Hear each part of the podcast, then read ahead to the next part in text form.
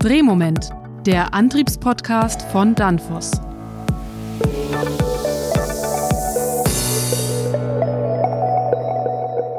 Hallo liebe Zuhörerinnen und Zuhörer, willkommen zu einer neuen Folge von Drehmoment, dem Antriebspodcast von Danfoss.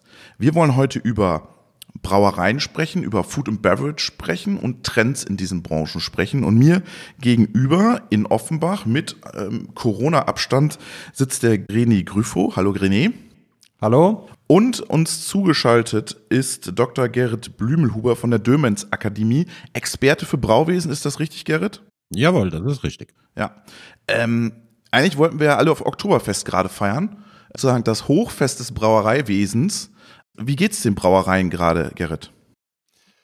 Ja, das ist durchwachsen. Also bei Brauereien unterscheidet man ja gerne zwischen den Brauereien, die sehr viel Flaschenbier haben und sehr viel Fassbier haben. Die, die sehr viel Fassbier haben, die haben gerade während der Lockdown-Phase ziemliche Probleme gekriegt, weil natürlich die ganze Gastronomie geschlossen war und auch jetzt, die Gastronomie hat zwar wieder offen, aber man muss ganz ehrlich sagen, die Verbraucher meiden doch die Gastronomie. Das heißt also, wenn eine Brauerei viel Fassbier verkauft normalerweise, dann geht es jetzt relativ schlecht. Im Flaschenbierbereich, da geht es eigentlich ganz gut. Man, man sollte ja meinen, in, in schlechten Zeiten überlegt sich der Unternehmer und sagt, was kann ich tun, um meine Situation zu verbessern? Kosten reduzieren im Bereich Energie, das sind wahrscheinlich die höchsten Kostentreiber. Was tun die gerade, die Brauereien? Stecken die den Kopf in den Sand oder tun die wirklich gerade was? Nee, also der Kopf stecken die ganz sicherlich nicht in den Sand. Vielleicht mag es die eine oder andere Brauerei geben, die das tut. Aber ich sag mal, das Gros der Brauereien, die macht sich natürlich schon Gedanken darüber, wie sie gerade in der aktuellen Situation durch Kosteneinsparung im Endeffekt auch die weitere Existenz der Brauerei sichern kann. Und da ist, wie du es richtig angesprochen hast, ganz klar ähm, das Thema Energie Energieeinsparung ein Thema. Das war schon die ganzen letzten Jahre immer ein Thema, aber es ist natürlich jetzt in so einer Extremsituation nochmal eine Spur härter und da da ist schon die Bereitschaft dann da, äh, gewisse Dinge eben mal in Angriff zu nehmen, die man vielleicht die letzten Jahre einfach hat ein bisschen schleifen lassen. Ist, ist Energie der größte Kostenfaktor bei den Brauereien? Nee, eigentlich nicht. Es ist durchaus normalerweise das Personal der größte Kostenfaktor und auch die Abschreibung. Also die Brauerei ist schon eine sehr hm, investitionsintensive Branche. Aber das will ja nichts heißen. Ich meine, äh, wir reden trotzdem ungefähr von, ja, um die zehn Prozent von den Erstellungskosten vom Bier gehen natürlich zu Lasten der Energie. Und da kann man durchaus noch einiges an Geldern einsparen, ja. René, was sind deine Erfahrungen? Tun die wirklich was im Energiebereich? Ich habe das Gefühl, wenn ich in, in die Heimat meiner Frau fahre, in die Oberpfalz, da stehen Brauereien, die sind so alt, da ist seit Jahren nichts in Energietechnik investiert worden. Ich sag mal, da muss man differenzieren. Meine Funktion ist ja, ich bin verantwortlich für das globale Key Account Management. Das bedeutet, in meinem Team werden Kunden betreut, die weltweit agieren. Das heißt, dazu zählen eigentlich auch also die Riesenbrauereien? Richtig, mhm. das sind so die Top 5 der Brauereibranche. Das heißt, das sind Brauereien, die global operieren. Das heißt, die haben natürlich auch unterschiedlichste Herausforderungen in der Region. Energie steht definitiv mit an vorderster Stelle, weil wir haben auch, wenn man sich die Installed Base oder installierte Basis anschaut, Je nach Alter der Brauerei hat man natürlich dort sehr viele Möglichkeiten, etwas zu machen. Und was wir jetzt festgestellt haben, als der Lockdown kam, global, waren natürlich auch die Brauereien erstmal getroffen. Das heißt, man musste sich an eine neue Normalität gewöhnen. Das heißt, diese Dinge wie Digitalisierung und auch ähm, anderes Kommunikationsverhalten, man hatte nicht mehr die Möglichkeit, die Kunden vor Ort zu besuchen. Da musste erstmal eine gewisse Adaption stattfinden. Das ist mittlerweile, ja, zur Normalität würde ich noch nicht sagen, aber man nutzt jetzt neue Tools. Wir hatten zum Beispiel jetzt vor zwei Wochen ein sehr großes Summit mit einem der größten Beverage, also sprich Getränkabfüller der Welt.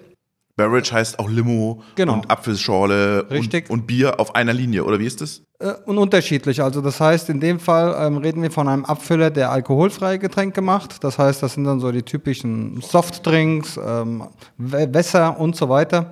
Und dieser Kunde, der wirklich weltweit operiert und wirklich mit zu den Top 3 gehört, da war das Thema Energie natürlich im Fokus. Und da haben wir jetzt, um da einfach mal ein Beispiel zu nennen, werden wir am 5. Oktober, nächste Woche, haben wir aus diesem Summit heraus ähm, ein wirklich ähm, Hot Lead, wie wir das intern sagen. Das heißt, wir sprechen jetzt dort nochmal im Detail mit ähm, 65 verschiedenen Plantmanagern und zeigen dort einfach aus, was kann man aus Antriebstechnik-Sicht machen, um dort Energieeinsparungen von bis zu 60 Prozent in der Fülllinie zu realisieren. Das Produkt haben wir im Hause und das werden wir dem Kunden dann vorstellen und auch entsprechende Maßnahmen und Pläne ausarbeiten, wie man sowas Stück für Stück angehen kann. Gerrit, jetzt haben wir, das sind die Großen. Wie schaut's denn? Ich habe ja gerade die, die Brauereien in der Region angesprochen. Da sieht's aus wie aus den 60er Jahren. Tun, da, da ist wenig los, oder? Wenig, wahrscheinlich auch wenig finanzielle äh, Kapazitäten. Ähm, das ist richtig. Das ist durchaus richtig. Der René hat es eigentlich schon gut angesprochen. Ähm, wir haben im gesamten Getränkemarkt und insbesondere bei den Brauereien gerade in Deutschland eine sehr schöne Vielfalt und sehr viele Brauereien. Aber wenn man natürlich schaut, wie viel Bier produziert wird, dann sind es vor allem natürlich die Großen, die das Bier produzieren. Und da ist die Mentalität beziehungsweise auch die Bereitschaft, in äh, Energieeinsparungen äh, zu investieren, wesentlich mehr vorhanden als bei den kleinen Brauereien, die tatsächlich manchmal im schlimmsten Fall so auf einem Stand 70er Jahre sind. Der Hintergrund davon ist durchaus, wie du es erwähnt hast, äh, vielleicht nicht unbedingt gerade so die finanzielle Decke, um Reinvestitionen zu tätigen. Manchmal ist es aber auch tatsächlich ein bisschen Unwissenheit. Das ist ähm, so, ein, so ein Elektromotor, der ist da. Der wurde irgendwann mal installiert und um den macht man sich nicht allzu viele Gedanken. Und wenn dann über Energie geredet wird, dann wird immer über die großen Energieverbraucher in der Brauerei geredet. Das ist vor allem bei der thermischen Energie das Sudhaus. Und da diskutiert dann jeder drüber, wie er da einsparen kann. Aber was viele einfach nicht berücksichtigen bei der Geschichte ist, wie viele Elektromotoren sie zum Beispiel in der Brauerei haben. Also wenn man einen Braumeister fragt, zähl mal deine Elektromotoren durch, das weiß der oder sag mir mal, wie viele sind da überhaupt da, der weiß das gar nicht. Also da fehlt einfach so, sagen wir mal, das Verständnis, dass eigentlich die Summe von diesen ganzen kleineren Aggregaten äh, einen ganz enormen Energieverbrauch ausmacht.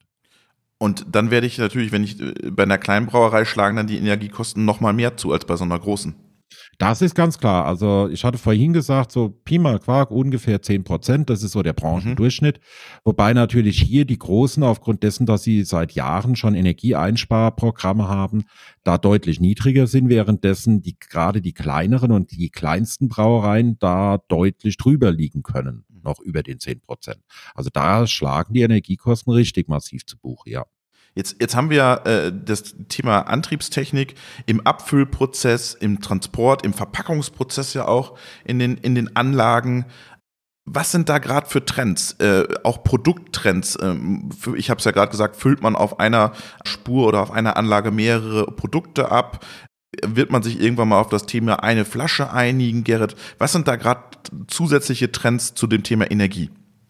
Also die Trends im, im Rahmen der Produkte ähm, sind eigentlich in den letzten Jahren, ich sage jetzt nicht immer die gleichen, das nicht. Äh, es gibt immer unterschiedliche Produkte, aber so eine Produktauswahl, wie sie beispielsweise in den 70er, Anfang 80er Jahren waren, wo es Bier gab, dann gab es Wasser, dann gab es vielleicht noch eine gelbe Limo, eine weiße Limo und Cola-Getränke.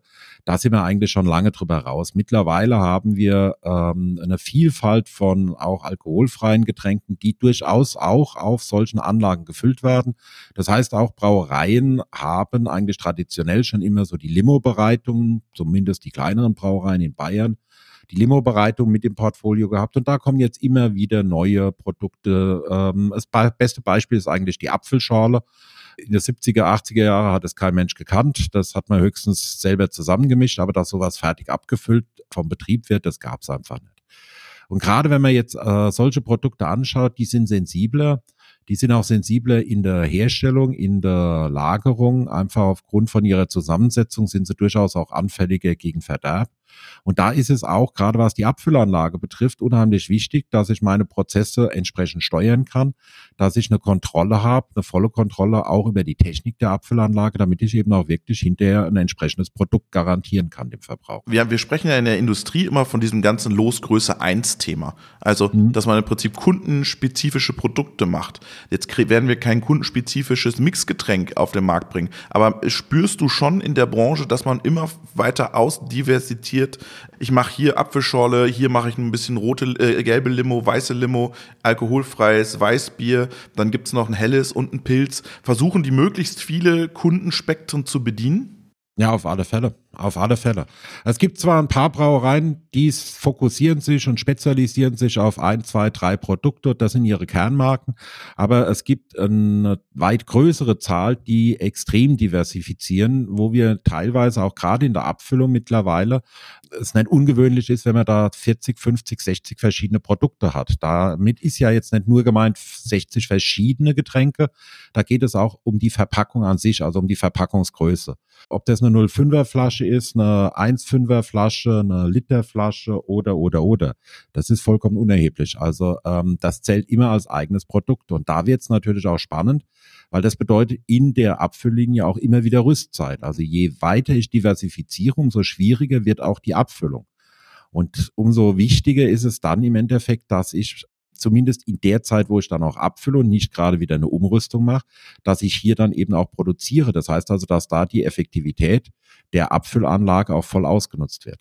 Was sind da die Kundenanforderungen an euch dann, René, wenn die sagen, wir haben so verschiedenste Produkte? Das interessiert ja den Antrieb am Ende gar nicht, oder?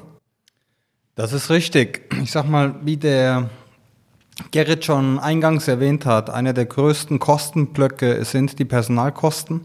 Und was sich viele Brauereien beziehungsweise auch Abfüller, ich sage jetzt mal wirklich nicht nur Brauereien, sondern auch ähm, die alkoholfreien Getränke, wo drüber nachgedacht wird, ist, wie werde ich wettbewerbsfähig? Weil man hat normal einen eng umkämpften Markt, äh, wie Gerrit auch gesagt hat, man diversifiziert und guckt, wie kann man sich Zielgruppen halten. Und da werden wir natürlich dann gefragt, wo hat man denn einen Vorteil, wenn man jetzt moderne Antriebstechnik nutzt. Auf der einen Seite geht es natürlich darum, dass man eine hohe Anlagenverfügbarkeit hat, eine hohe Anlageneffizienz, wenn man da zum Beispiel um ein, zwei Prozent das steigern kann. Das sind bei ähm, global operierenden Unternehmen, reden wir da von Millionen, was man dort mehr rausholen kann. Es geht aber auch darauf, in die Zukunft zu schauen, also das Stichwort äh, vorausschauende Wartung. Das heißt auch Condition-Based Monitoring. Ja. Genau, Condition-Based Monitoring, Remote Monitoring. Da hat Danfoss, ähm, Danfoss war das erste Unternehmen, was den Frequenzumrichter salonfähig gemacht hat. Ähm, heute sind wir mit der Marktführer im Beverage-Bereich. Und äh, wir reden heute nicht mehr nur von einem Drive, Frequenzumrichter, sondern wir sagen Drive as a Sensor. Das bedeutet, bei uns im Frequenzumrichter sind Funktionen drin, wie das genannte Condition-Based Monitoring, was dem Betreiber im Prinzip ermöglicht, Realtime-Daten zu bekommen, um zu sehen, liegt dort jetzt Gefahr im Verzug, weil zum Beispiel eine Motorwicklung durchgebrannt ist oder weil irgendwo ein Lager blockiert, sprich der ähm, Strom wird höher im Betrieb, was man so nicht direkt sieht. Und wenn man das natürlich sieht und man kann auch entsprechend Wartungen planen, weil auch weniger Personal dort ist, hat man eine hohe Anlageneffizienz und man kann effizienter und effektiver produzieren. Und das sind natürlich Sachen. Aber wie kriegst du das an den Braumeister in Bamberg? Eine mittelständische Brauerei, der hat doch von Condition-Based Monitoring, da kann er sich ja gar nichts drunter vorstellen. Der guckt sich doch auch nicht die Daten an. Die Anlage läuft und dann läuft er durch und hört, oh, hört sich noch gut an, wenn er das überhaupt macht und lässt es bis zum Ende laufen, das Ding, so, so, so schnell es geht.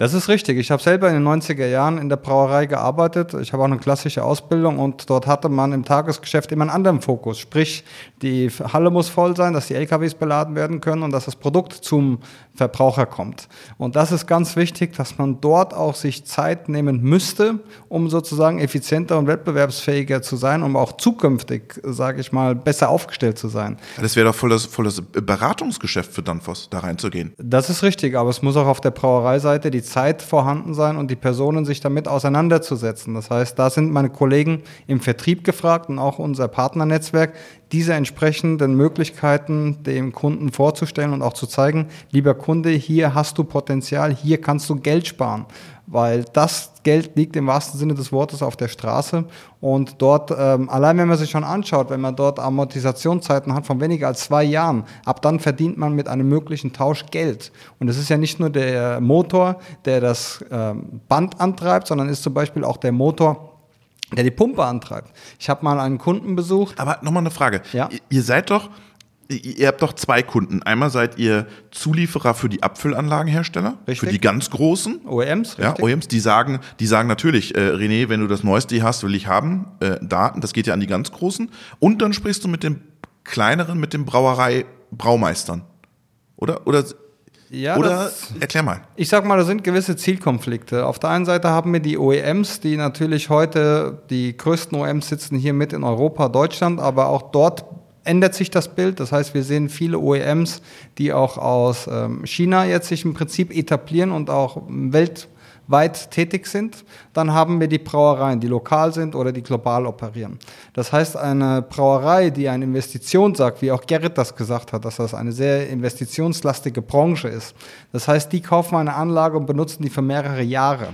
Der OEM muss auf der einen Seite dem Kostendruck des Kunden gerecht werden. Er möchte auf der einen Seite, ich sage dann, da wird dann oft am falschen Ende gespart, weil man müsste eigentlich mehr und mehr in Betracht ziehen, wie ist mein CO2-Abdruck, wie ist mein Abdruck im Allgemeinen. Sprich, habe ich eine Anlage, die lange läuft, wenn ich mir unsere Frequenzumrichter anschaue, die bis zu 20 Jahre laufen und damit hat der Kunde, sage ich mal, ein gutes Produkt, was langlebig ist. Du machst das immer geschickt. Du machst immer die Marketingbotschaft immer schön dazwischen, ja? Geschickt, ja?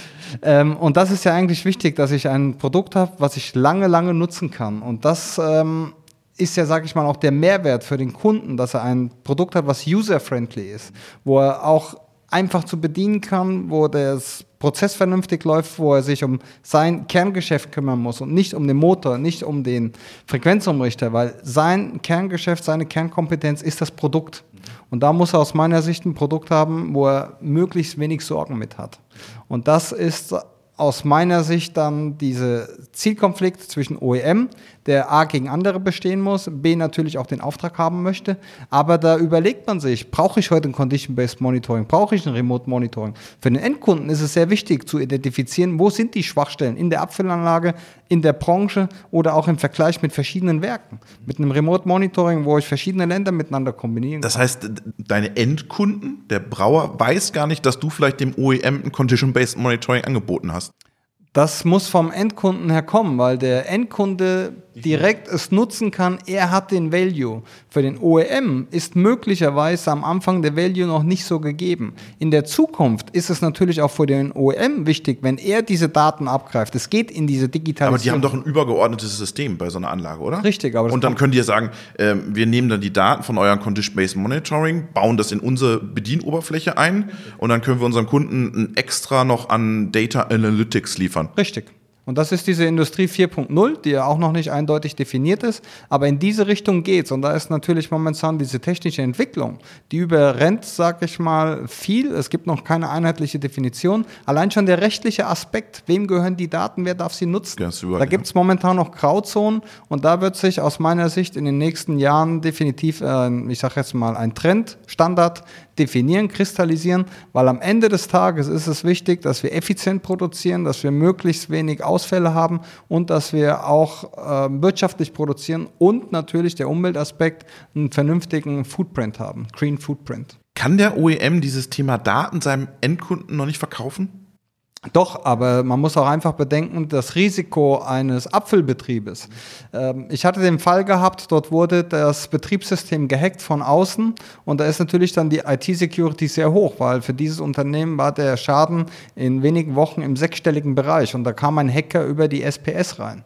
So, und das heißt Ja, der natürlich. SBS muss man halt Standardpasswörter mal zurücksetzen. Zum Beispiel. Aber man sieht einfach, wie sensibel das Thema ist. Und wir reden heute von Vernetzung. Das heißt, wenn ich ein Unternehmen hacke, was in Afrika sitzt und ich bin dann im Prinzip im Intranet und habe dann das ganze Unternehmen infiziert, ist das ein Risiko für den Endkunden. Und dies muss man sich bewusst sein.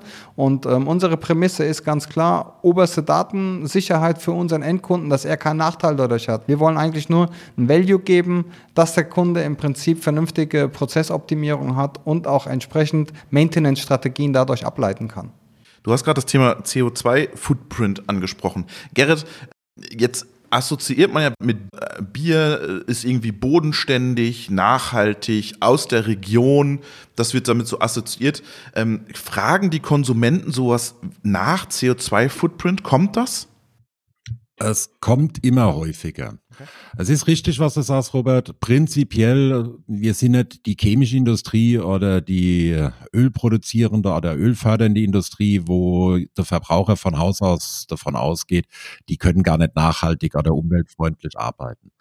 Aber es ist aufgrund der geänderten Lage, der geänderten Gesellschaftslage und auch der dem Bewusstsein, dem gestiegenen Bewusstsein, ähm, dass im Prinzip eigentlich jeder industrielle Prozess irgendwo ein Footprint hinterlässt, kommt es immer stärker vor, dass der Verbraucher auch tatsächlich nachfragt. Es sind aber vor allem auch die Brauereien, die wirklich verstärkt jetzt auf das Thema aufspringen und sich auch wirklich Gedanken machen und nicht nur aufgrund von Marketingaspekten, sondern da sind teilweise eben auch Unternehmensinhaber dabei, die sich mit der Sache wirklich identifizieren. Neue Generation. Ja. Gerade deswegen, weil wir ja ein Produkt haben, was sehr naturverbunden ist. Also wir haben natürlich Rohstoffe, die Gerste, der Weizen, ähm, der Hopfen, also im Endeffekt, wir, wir schneiden uns ja im Prinzip selbst ins Fleisch, wenn wir auf gut Deutsch gesagt den Planeten ruinieren und äh, unsere Gerstenanbaugebiete im Prinzip nicht mehr nutzbar sind, weil wir einen Klimawandel haben. Also da sind sehr viele inhabergeführte Brauereien momentan wirklich dran, ähm, richtig massive Konzepte mit Nachhaltigkeitsstrategien zu entwickeln. Teilweise sind sie auch umgesetzt. Also es gibt da wirklich perfekte Beispiele, wie man Nachhaltigkeit auch in der Brauerei ähm, leben kann. Ich finde das ganz spannend, weil ich war letztes Wochenende äh, in, in, bei meinen Schwiegerleuten und äh, habe dann mal am Stammtisch, ich bin ja Westfale und komme dann in die Oberpfalz, ähm, habe dann mal gesagt, dass eure Brauerei hier wahrscheinlich der größte Energieverbraucher im Dorf ist. Und das hat mir mhm. keiner geglaubt. Aber es ist wahrscheinlich so, oder? Ja. Also das wird ja immer als, als sa also sauberer, guter Betrieb angesehen.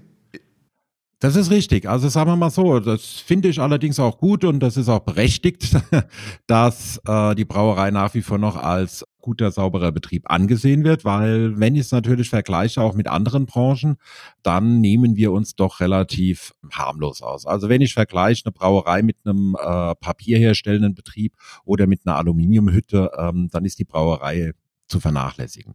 Aber das macht ja nichts. Es geht ja nicht darum, ob es jetzt im Vergleich zu anderen viel oder wenig Energieverbrauch ist, sondern es geht ja in letzter Konsequenz ums Absolute. Das heißt also, ob man was tun kann, ob man noch weiter einsparen kann oder nicht. Ähm, man kann natürlich über viele Wege nachdenken, regenerative Energien und so weiter und so fort. Aber in allererster Linie, der erste Schritt sollte immer bei einem Nachhaltigkeitskonzept die Einsparung sein. Das heißt also, die Energie, die ich überhaupt nicht benötige, die muss ich auch nicht erst erzeugen, weder regenerativ noch fossil.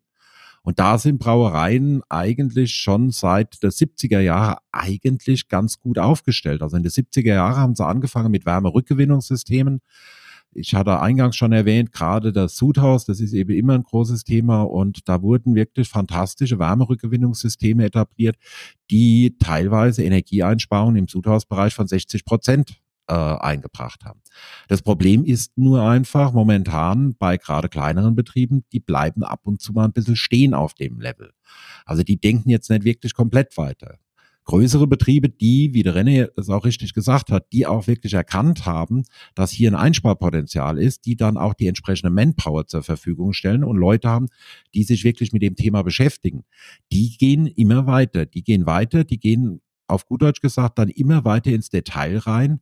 Also ausgehend von den großen Dingen, von den großen Einsparungen bis eben runter. Ähm, und da sind wir dann auch bei den Antrieben. Und auch der René hat es richtig gesagt, ähm, Pumpen, das ist genau dasselbe. Die Pumpe ist im Endeffekt für die Brauerei mit eines der wichtigsten Aggregate, die es überhaupt gibt. Und Pumpen zu zählen, das äh, glaube ich, da gibt es wenige Brauereien, die einen richtigen Pumpenkataster haben und wissen, wie viele äh, teilweise hunderte Pumpen bei Ihnen überhaupt im Betrieb sind. Ich finde es spannend, was ihr erzählt. Ich bin ja gar kein Experte für Brauereiwesen oder kenne mich mit Brauerei nicht aus. Aber wenn ich jetzt mal unsere Maschinenbauwelt dagegen spiegel, da sind es oft die Großen, die bremsen und sagen, ROI von, von zwei, drei Jahren, das ist mir zu, zu lang. Ich brauche den schon im nächsten Quartal, weil ich irgendwie äh, Shareholder getrieben bin. Und da sind es eher die mittelständischen Maschinenbauer, die sagen, ich mache ein ROI von zwei, drei Jahren, vier Jahre ist mir egal, ich bin Familienbetrieb, ich kann das rechnen. Und im Brauereiwesen scheint es umgekehrt zu sein, dass die Großen sagen, ich investiere und die Kleineren sagen, das ist mir vielleicht zu wenig, René. Ja, Woran liegt das? Ich denke mal, das ist aber auch einfach, dass diese großen, man hat es ja auch in der Vergangenheit in Deutschland gesehen, dass man ein sehr großes Brauereisterben, nenne ich es jetzt mal, hatte. Und das sind natürlich die Großen in einem ganz anderen Wettbewerb. Ähm, Deutschland war früher mal der Weltmeister in den Pro-Kopf-Verbrauch, was den ähm, Pro-Kopf-Konsum von Bier angeht. Da ist es in den letzten Jahren rückläufig. Es gibt, wie wir auch eingangs schon mal diskutiert hatten, mehr den Trend auch zu alkoholfreiem Bier oder Zero Zero, weil einfach dort auch andere ähm, Kulturen bedient werden wollen, die nicht das klassische Bier, sprich Alkohol trinken. Und diese großen Brauereien müssen sich einem ganz anderen Wettbewerb stellen, weil man findet. Ähm, ist die Marge so gering? Dazu kann, glaube ich, der Gerrit mehr Gerrit? sagen. Ist die Marge da so gering bei den Großen? Ähm, sie ist nicht besonders äh, rosig, sagen wir es mal so.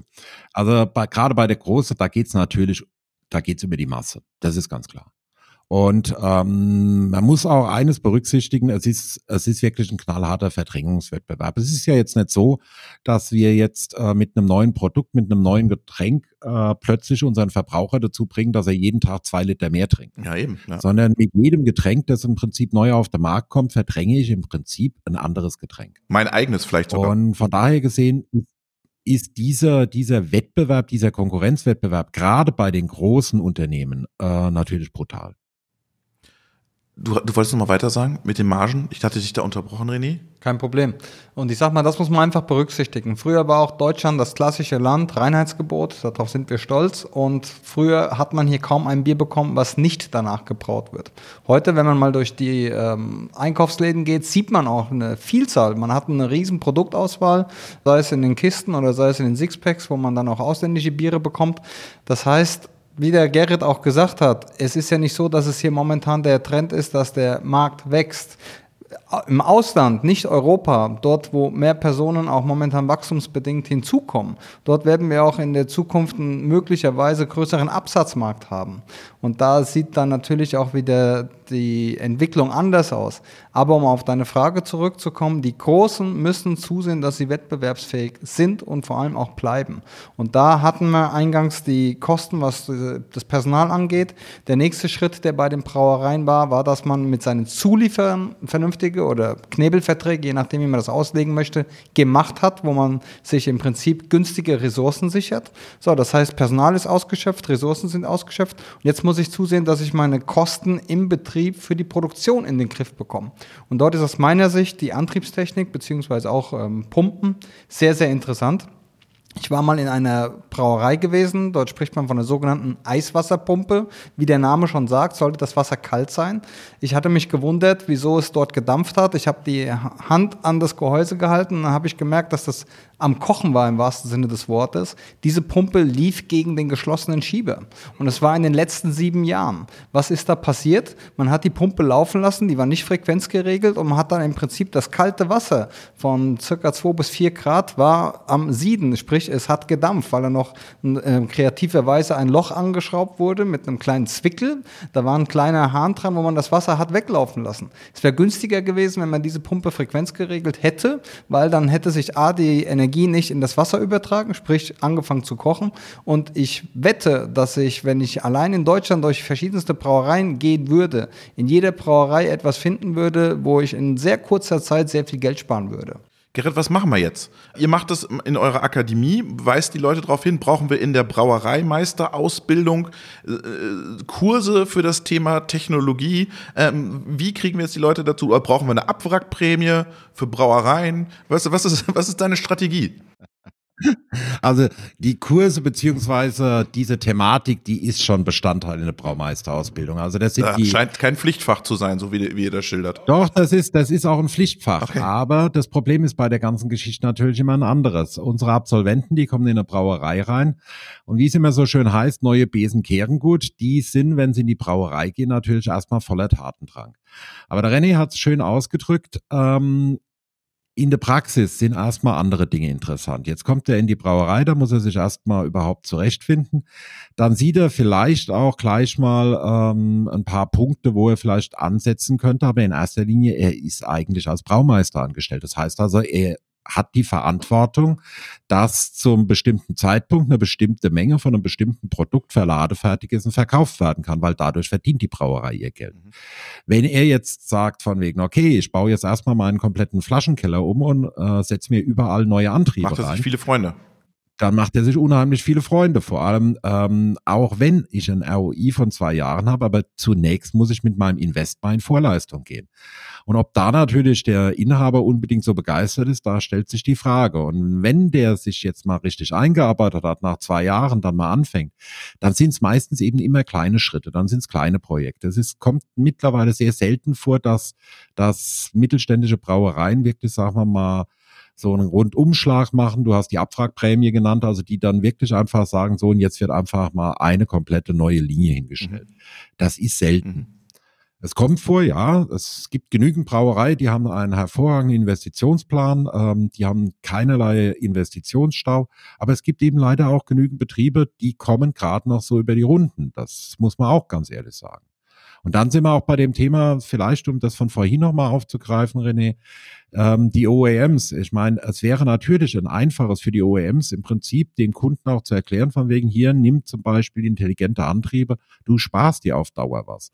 Aber das Problem ist natürlich, dann hat der OEM einen Mitbewerber und der Mitbewerber, der bietet im Endeffekt dann Standardantriebe an, kann dadurch sein Angebot wesentlich günstiger gestalten ähm, geht aber überhaupt nicht auf die Lifecycle-Costs der Anlage ein. Ähm, und auf die Art und Weise überlegt sich der Unternehmer natürlich dann auch, gut, habe ich das Geld, gebe ich das zusätzlich aus?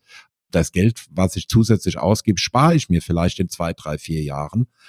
Aber ähm, was ist jetzt heute? Wie viel Geld habe ich überhaupt? Zum Abschluss nochmal eine Frage.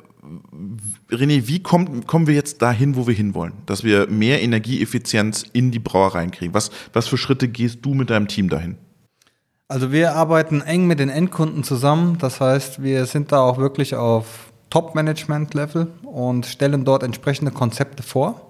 Das ist auch das, was mir persönlich sehr viel Spaß macht, weil das sind für mich die Sparringspartner, die sagen mir, was sie für tägliche Probleme haben. Ist es wichtig, haben. dass du das mal gelernt hast? Dass die wissen, da ja. ist einer vom Fach? Hilft mir absolut, weil ich habe selber in der Brauerei gestanden, in den verschiedensten Abteilungen, vom Sudhaus bis zur Abfüllung.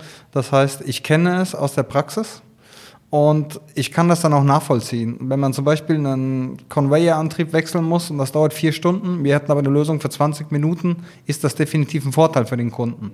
Und das sind auch die Sachen, wo man auf Neudeutsch diese Pain Point sehr schnell findet. Wir diskutieren, wir stellen vor, was für Möglichkeiten hast du, lieber Kunde. Wir machen Pilotprojekte mit den Kunden, wo er im Prinzip nicht die Katze im Sack kauft, wo er dann im Prinzip auch sieht, jawohl, das bringt mir was und das hilft uns natürlich am Ende des Tages, wenn er dann mit dem OEM redet, wie der Gerrit schon gesagt hat, es hängt dann auch wieder, Geschäfte werden zwischen Menschen gemacht. Wie gut ist denn jetzt der, ich nenne es jetzt mal Vertriebler auf der OEM-Seite? Kennt er sich mit seinen Anlagen aus, was sehr komplex ist? Das heißt, es wird von der Person viel abverlangt. Da haben wir nicht nur den Antrieb drin und es gibt nicht nur einen Antrieb, es gibt ähm, Hunderte auf dem Markt, sage ich jetzt mal.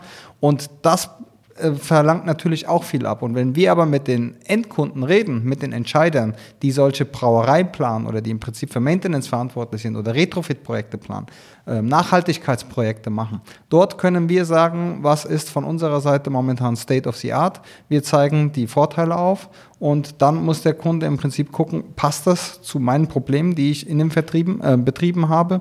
Und er kann dann im Prinzip entscheiden, jawohl, wir gehen jetzt den Weg, wir machen jetzt einen Testpiloten, wir testen das jetzt mal. Und das ist für mich im Prinzip entscheidend und dann kommt das auch in die Bereiche rein, in die Unternehmen und auch die Unternehmen untereinander reden. Best Practice, was funktioniert, wo haben wir Probleme. Und das ist im Prinzip auch das, wie wir uns von Danfoss sehen, dass wir dem Kunden einen Mehrwert geben, indem wir ihm zeigen, was für Solutions haben wir momentan, was für Produkte haben wir, damit er am Ende des Tages ein effizientes und effektive Brauerei-Produktionsstätte hat. Das war nochmal der Marketing-Teil von René Griffo. Äh, wer ihn kontaktieren will, wir packen die Kontaktdetails in die Shownotes. Vielen Dank, René. Vielen Dank, Gerrit. Äh, war eine spannende Folge, hat mir viele neue Aspekte zum Brauereiwesen gegeben. Vielen Dank. Dankeschön. Vielen Dank.